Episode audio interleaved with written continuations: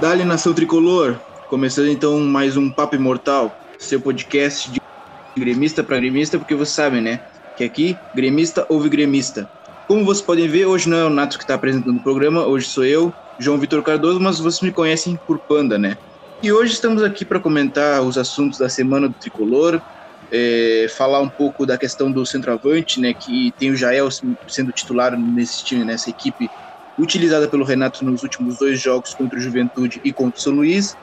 Mas no nosso elenco ainda tem o Viseu, tem o André, então tem outras opções assim que também nós vamos entrar, assunto, entrar no assunto.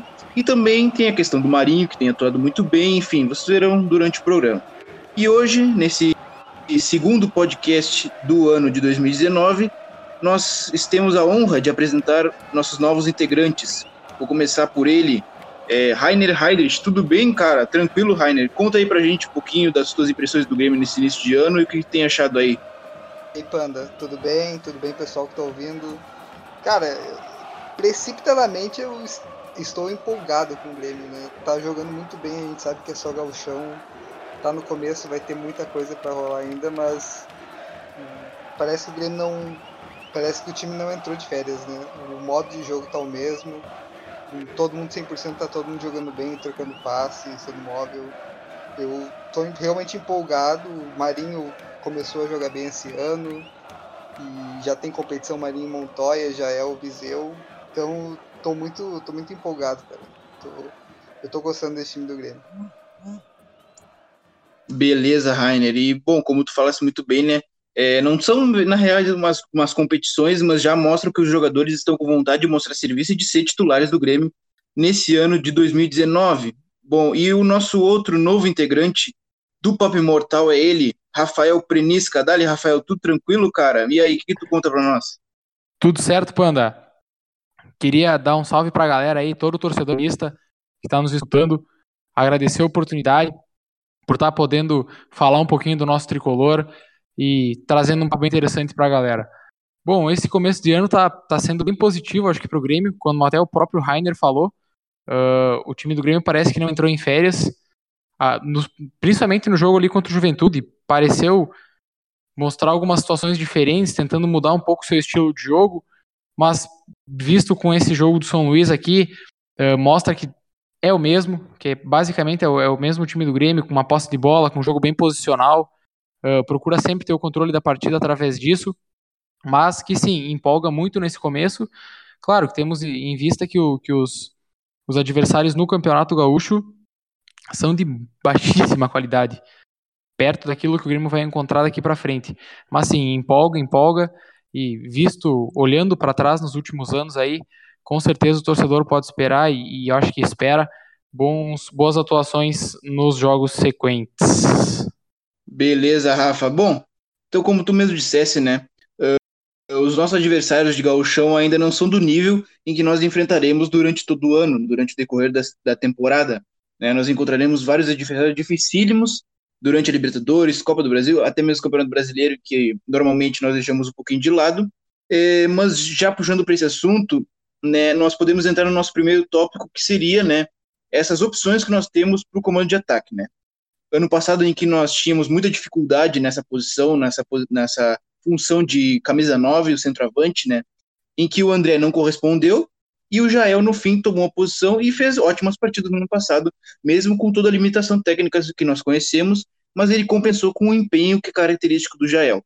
É, eu quero saber de vocês, bom, eu, nós temos essa, essas três opções, né? Jael, Felipe Viseu e André. É, eu vou dar o meu parecer primeiro, já vou aproveitar acho que, como vocês disseram, né, é, justamente pela, por esses adversários não serem muito, muito fortes, no caso, é por isso que eu acredito que o Jael tenha se destacado tanto assim, né? Ele não tem muita dificuldade assim, né? E aí no eu continuo com a minha posição que eu até nem lembro se eu falei no último programa, mas acredito que o Viseu ganhará a titularidade naturalmente. Eu acho que com o decorrer das partidas e com elas ficando mais difíceis, o Felipe Viseu ele vai ganhar a posição naturalmente por causa que ele tem mais qualidade, né? Todos nós já elucidamos por aqui também no nosso perfil no Twitter, já vou aproveitar para convidar você a nos seguir por lá no ImortalCast, das qualidades do Felipe Viseu, né? Um centroavante móvel, um centroavante que tem faro de gol, mas também tem mobilidade, e que tem uma técnica superior ao Jael, ao Jael né? E uh, o André é aquele caso, né? Que eu desde o ano passado eu já tinha um certo preconceito com o André, ele não mostrava muito serviço, né? E nesse ano ele parece também ter se tornado a terceira opção do Grêmio, né? Até nós havíamos comentado em off antes, quem sabe uma troca aí, não sei. Quero saber de vocês, Rainer, o que, que tu acha dessa função de centroavante? O que, que tu tá achando do Jael na posição, desses minutos que o Felipe Zio tem ganhado? Né? Tu acredita que durante a temporada o Felipe Zio vai ganhar naturalmente, como eu? Tu discorda comigo? Conta pra nós, Rainer. Cara, eu acho que o Renato, como a gente já esperaria dele, né? Ele tá botando no time titular primeiro quem já convenceu ano passado. Então ele tá sendo coerente com isso e mantendo o Jael na, no ataque. E até agora, como tu falou, o Jael não, não preocupa, né? Até porque a gente reclamava, a torcida do Grêmio reclamava com razão que o problema do Jael é a qualidade técnica, mas como está no gauchão, a qualidade técnica dos times adversários, a não ser o Inter, vai ser equiparável ao Jael, né? Então a gente percebe que nisso ele não está tendo problema por enquanto. Eu acho que o Viseu vai, vai acabar ganhando um minuto e vai acabar convencendo, mas eu sempre torço para que o time se o Jael está bem e continuar indo bem, eu quero, vou querer que ele fique no time, né? Eu acho que o Viseu vai acabar conquistando, mas eu torço e tô vendo isso que o que o Jael continue nesse nível, que ele acabe na Libertadores e, e consiga desempenhar o melhor futebol. Sobre o André, eu acho que, cara, ele teve um ano inteiro para ganhar a posição e não conseguiu até o Renato insistiu por muito tempo no André no passado e ele não convenceu. E agora ele vai ter que provar, né? E o cara jogar, jogou muito bem no esporte, porém chegou aqui e não está convencendo, não, não foi móvel, não representou força, qualidade técnica não convenceu. Então acho que o André vai ficar vai ficar bem no num segundo plano, né? Acho que ele vai ter que aproveitar muito são a, as oportunidades que vai ter entre semana de Gauchão e Libertadores, né? Em que talvez o Renato abra mão de Jael Viseu no titular e aí o André vai entrar e vai tentar convencer, né? Mas eu acho que é isso, acho que já é o titular, se ele continuar jogando bem assim, tá ótimo pra gente. E a minha opinião é de que o Viseu com o tempo vai, vai acabar assumindo, concordo, concordo muito contigo nisso. Perfeito, Rainer. Pois é, tu falasse uma coisa muito importante, principalmente para toda a gestão de grupo em que o Renato ele se destaca no âmbito nacional, que é justamente essa coerência na hierarquia do time, né? Uh, o Jael no ano passado terminou como titular e seria uma certa injustiça e poderia provocar uh, alguns é, balanços no grupo, né? O Felipe Vizeu chegar e mesmo com poucos treinos já assumir a titularidade, né? Acho que tu foi muito pontual nisso mesmo, Rainer. E tu, Rafa, o que, que tu acha sobre toda essa questão da camisa 9? Uh, na verdade, eu já tinha até algum tempo essa posição tomada e, e principalmente com as atuações do André, ele se mostrou muito esse, esse jogador que na verdade é um jogador que ele é diferente do modelo do Grêmio. Porque se a gente for olhar para o bom Jael, aquele Jael que consegue dominar a bola e seguir uma jogada, ele é um centro de pivô que não necessariamente ele vai ter uma mobilidade, como era o Luan em 2016, que vinha para o meio e associava com Douglas, Maicon e etc., mas ele associava através do pivô. Ele é um cara forte e é inteligente para o pivô. O André não é esse centroavante. O André, é, eu acho que até aqui, desculpa um pouco, perdão a, a, a palavra que eu vou usar, é um centroavante de time pequeno. Ou de um time que joga como time pequeno. Uh, porque ele é um cara que ele vai estar tá lá dentro da área, a bola vai cair lá dentro, ele vai matar. Sim, mas ele vai estar enfiado no meio dos zagueiros e dificilmente ele vai aparecer para associar num, num, num, ataque posicional. No momento onde o time vai ter o, o, controle da partida e precisa desse atacante, precisa estar com os 11 jogadores em condição de jogar ali no campo de ataque. Então, ele se mostrou uma contratação assim errada num, num, num princípio básico. Uma coisa onde tu analisa a característica do centroavante e tu vê que, pô, peraí, esse cara não encaixa no meu modelo. Então, para começar, muito por isso que o Jael consegue jogar no time do Grêmio. porque essa característica ele tem, e através disso ele consegue ser útil ao time. Se a gente for lembrar, inúmeras vezes o Grêmio se beneficiou com pivôs do Jael. Volto ao Grêmio 3 a 0 ele faz um pivô fantástico para o Arthur fazer o, o, o terceiro gol. No jogo contra o Estudiantes, na Arena, o primeiro gol do Everton sai de um pivô do Jael. E, e N outras vezes, o próprio Lucas Barros em 2017 era um cara que não era tão móvel, mas tinha um pivô muito bom. Aí sim, com mais qualidade técnica, um centroavante mais matador, mas que caía muito dentro dessa, dessa característica e encaixava muito nesse, nesse time do Grêmio. Por isso que o Jael, penso eu, até hoje é, é o titular ainda da posição, mesmo, volto a dizer, não tendo tanta qualidade técnica. Uh, o, quanto ao Viseu, vejo ele um pouco mais com essa característica, mas aí eu acho que ele vai precisar de um tempinho, um tempinho para entender como ele vai utilizar isso dentro do time do Grêmio, em que momento que ele vai utilizar e, e enfim, é o tempo de treinamento, é o tempo de conhecer o elenco, de conhecer a ideia do treinador, de conhecer tudo aquilo que se passa em torno do Grêmio. Mas ele é um, um, um guri promissor, gostava muito dele no Flamengo, gostava muito dele no Flamengo.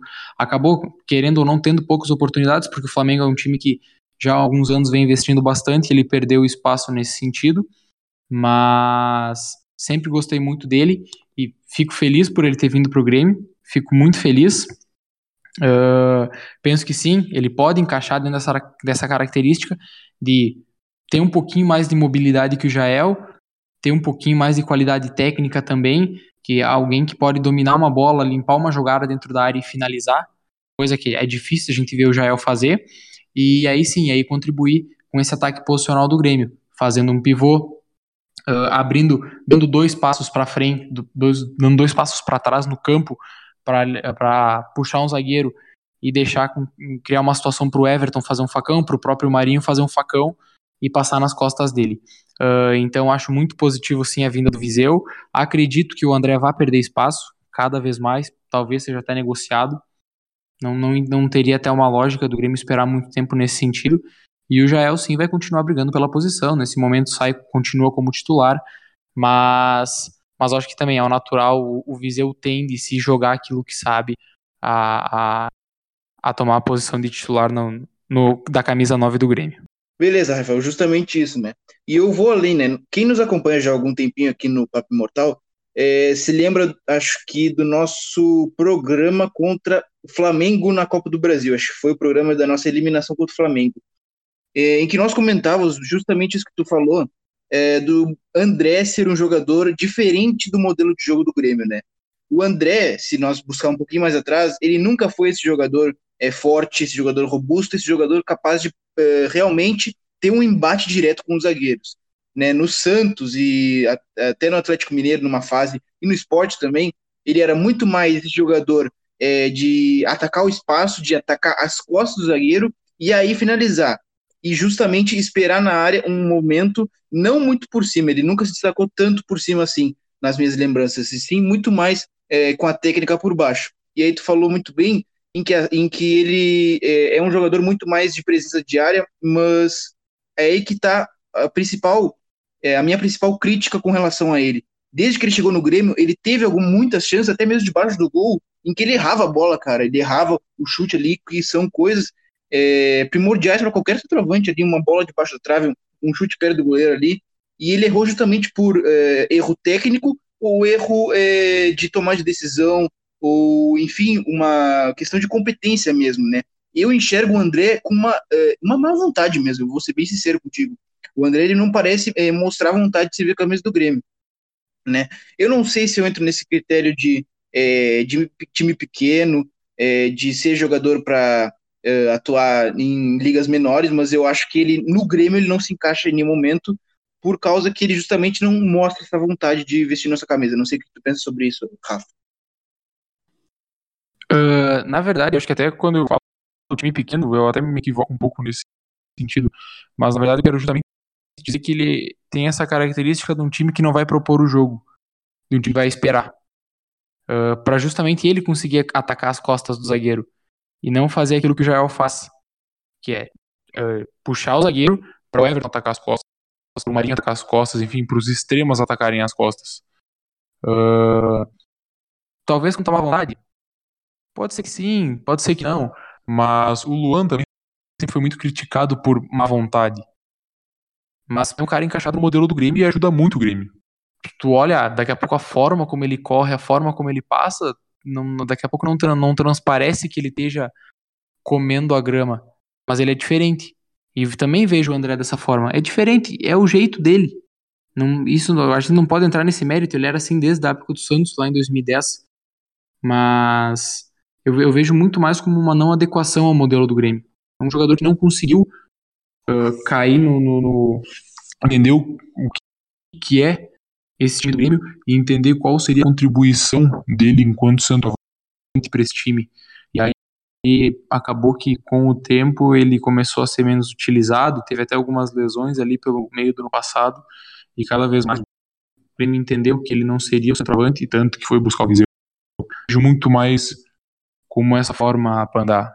Né? E justamente puxando para o nosso próximo tópico, em que o Rafa ele já fez esse gancho aí na relação em que o centroavante ele vem puxar a marcação, puxa os zagueiros, faz o pivô e nesse momento os pontas atacam as costas dos zagueiros, né? O famoso facão ou ataque de espaço. Bom, é, no Grêmio isso sempre foi muito latente, sempre aconteceu muito, né? Sempre ficamos acostumados vendo isso com o Everton, com um pouco puxando um pouco mais para trás com o Fernandinho, com o Pedro Rocha, enfim.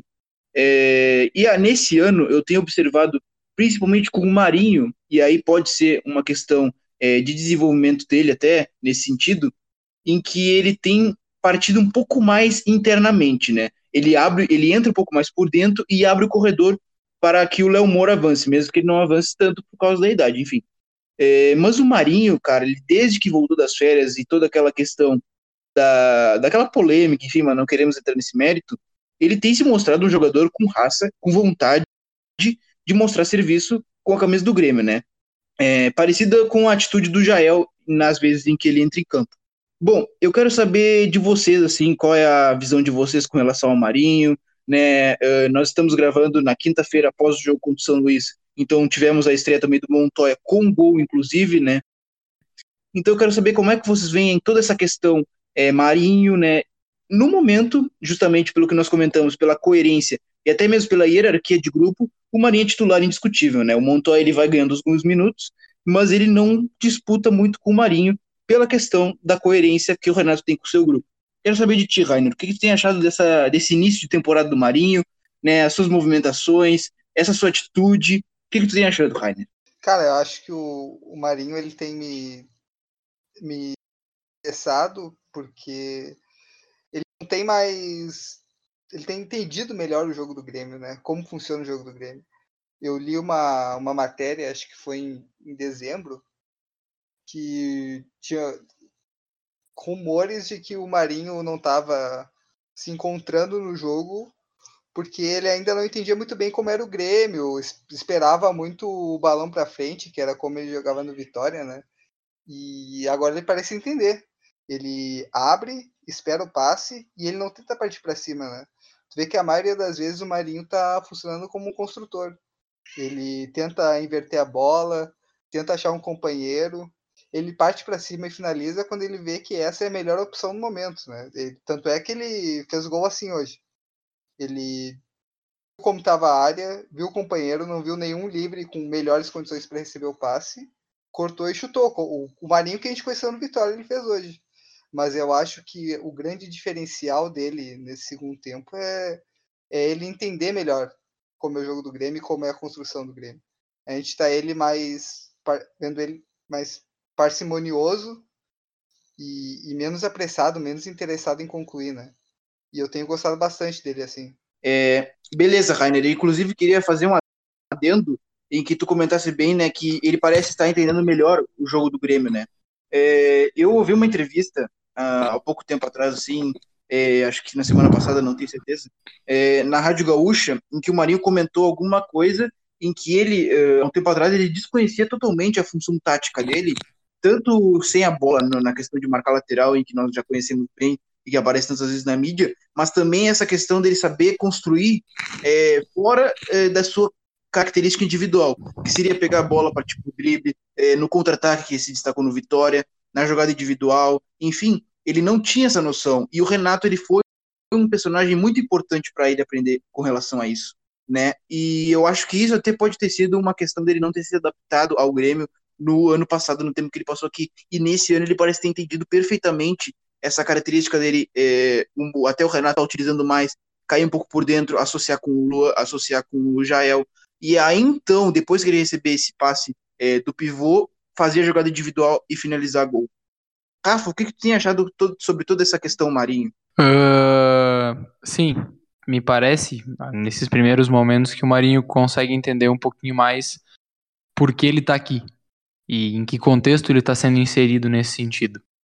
Uh, eu acho que a gente teria que olhar um pouco mais para o time para até poder entender um pouquinho a, a ideia que o, que o Marinho teria dentro do, do time do Grêmio. Basicamente, se a gente for olhar para o jogo de hoje contra o São Luís, o Marinho, tanto o Marinho quanto o Everton, jogam por dentro e os laterais do Grêmio pisando na linha. Os laterais do Grêmio garantindo amplitude. Claro que é o São Luís. Tu deixa o Jeromel sozinho, tu deixa o Paulo Miranda quase que como um volante para uma possível perda e tá tudo certo. Porque o São Luís simplesmente colocou 11 caras atrás da linha da bola. Não é um time que defendeu bem. Defendeu com bastante gente. Ponto. Não tinha outra saída. E não teve saída em momento algum. Tanto que o Grêmio consegue criar essa situação de ter os laterais pisando na linha e os dois extremos por dentro, gerando uma opção de passe a mais mais próximo do gol. E nisso ele parece ter saído muito bem, criando, criando até algumas associações com o Léo Gomes, em alguns momentos atacando o espaço para deixar o corredor livre para o Léo Gomes. Coisa que antes se via um tanto quanto menos. O, o Ramiro até por característica, não era um cara de ir no fundo. Deixava um pouco espaço para o Léo Moura. Uh, e eu até pensei que com o tempo fosse ser o Marinho esse cara que pisasse na linha. Mas, e talvez possa vir a ser. Não sei o que o Renato pensa para outros jogos, para outros momentos em que daqui a pouco ele não vai soltar os dois laterais ao mesmo tempo. Ele não vai botar os dois laterais lá no campo de ataque uh, justamente por ter times mais organizados que podem daqui a pouco oferecer um risco maior dentro de um contra-ataque. Mas Rafa, nesse primeiro momento. Te, te, interromper, mas no jogo contra o Juventude eu me lembro é, de momentos em que o Léo Moura ficava um pouco mais preso e que o Maicon descia para a região mais perto da lateral esquerda e espetava o Cortez justamente aberto no campo, né? E aí ele prendia um pouco mais o Léo Moura, até acho que para não sofrer muito com os contra-ataques do Juventude, que não ofereceu muita resistência, mas é só um adendo que eu queria fazer assim nessa, nessa tua fala. É, eu, eu também eu percebi isso, Panda. Uh, o, o Marinho, ele, ele era inclusive, estava inclusive numa função um pouquinho diferente do Everton, pelo que eu vi, principalmente jogo com Juventude, né? O Marinho é um pouco mais recuado, mas ainda assim aberto. O Everton um pouco mais pro, pro centro e o Cortez quase como ponta esquerda em alguns momentos. E isso mostra que o Marinho realmente está tá adquirindo o papel de construtor do time mesmo, né? O Everton mais como um cara agudo, que pode receber a bola e driblar, apesar de que tem vezes que o Everton também constrói jogo, mas o, o Marinho realmente ele está adquirindo uma função, eu vejo assim pelo menos, mais como construtor, um pouquinho mais recuado que o Everton, para ajudar o Luan, né? Ajudar o Luan e o Maicon na tarefa de, de criar as jogadas. Uh, pode ser também, pode ser também. Mas até no jogo do Juventude o Maicon foi muito mais móvel. E aí entra até. Poderíamos falar da, da, da questão física do Maicon e etc. Uh, mas o quanto até o lado esquerdo, ele é isso há muito tempo já. Com o Cortez sempre na linha e, e, e conseguindo recompor muito bem. O lado direito do Grêmio, que eu, que eu ainda vejo como uma incógnita. Por isso até falei que a gente teria que é, ver um pouquinho mais dos próximos jogos para ver qual, qual, qual serão as atitudes a serem tomadas. Porque daqui a pouco tu não vai ter o Léo Moura como aquele lateral que vai, que vai conseguir jogar o jogo todo num, num, jogo de, de, com uma equipe de maior nível, indo para o fundo e voltando com por linha lá no campo de defesa.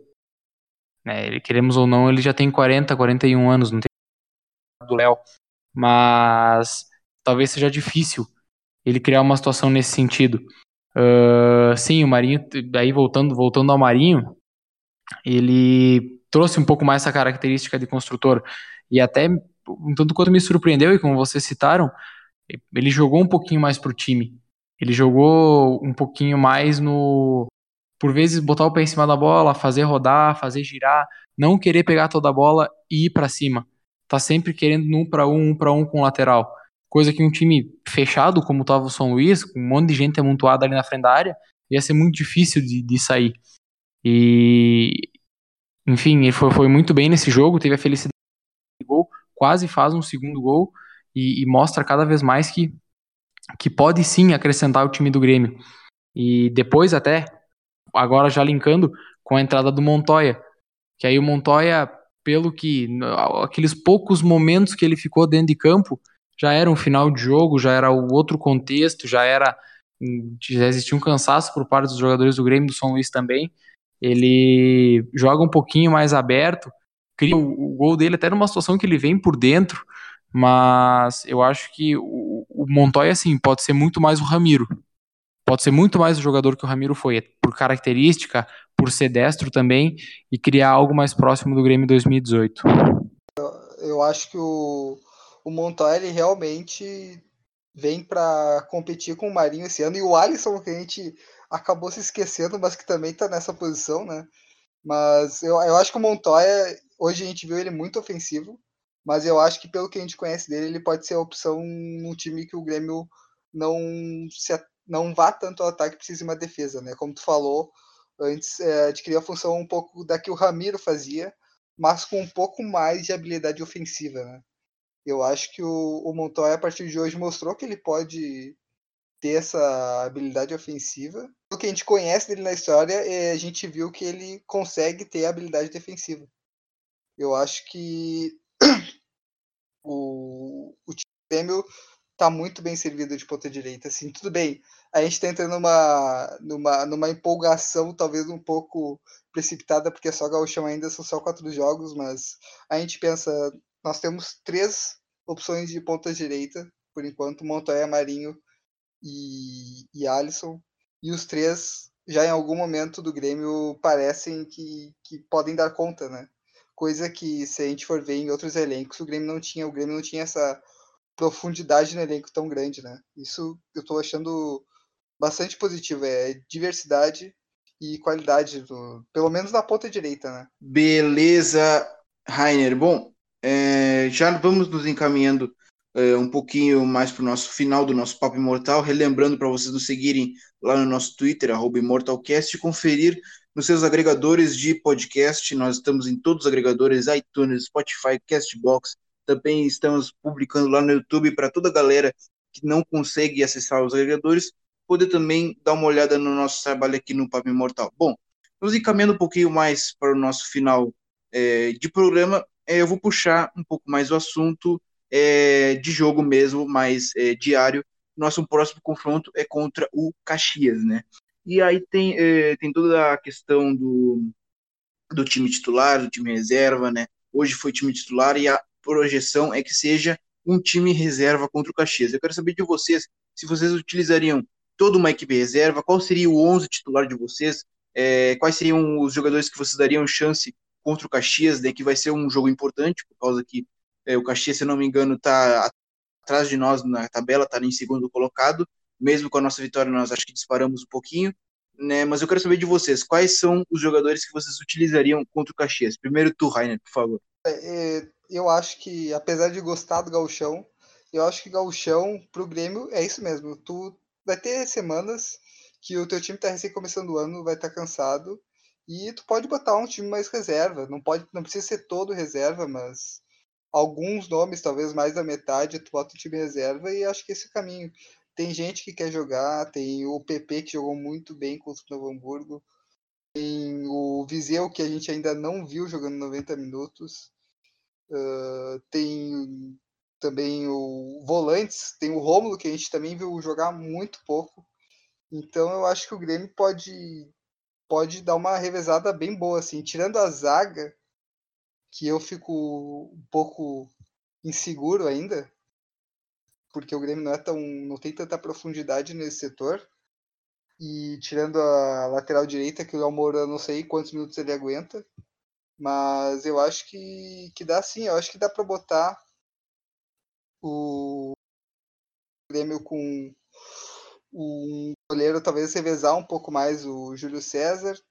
Tu bota de zagueiro o Paulo Miranda e talvez o, Jeromel, talvez manter o titular. Lateral direito também manter o Léo Gomes, mas aí da lateral esquerda para frente, cara, eu acho que dá para tu dar uma revezada com, com relação ao time de hoje. Bota o Capixaba, bota o Romulo e o Matheus Henrique, bota o ou o Montoya ou o próprio Montoya mesmo. É isso, bota o nos 90 minutos e para meia eu acho que tu pode manter o Luan ainda, talvez. Aumentar o PP, né? Eu gostei muito do jogo do PP contra o Novo Hamburgo. Eu acho que ele merece outra chance, até porque a gente não, não sabe até quando o Everton vai ficar. Então, eu acho que é isso. Acho que dá para fazer um, um mistão bom contra o Caxias. Apesar de que o Caxias é o, é o segundo colocado, eu acho que Gauchão tá aí para isso, pra gente testar elenco, porque vai chegar lá agosto, setembro e a gente não vai ter essa oportunidade, não vai ter.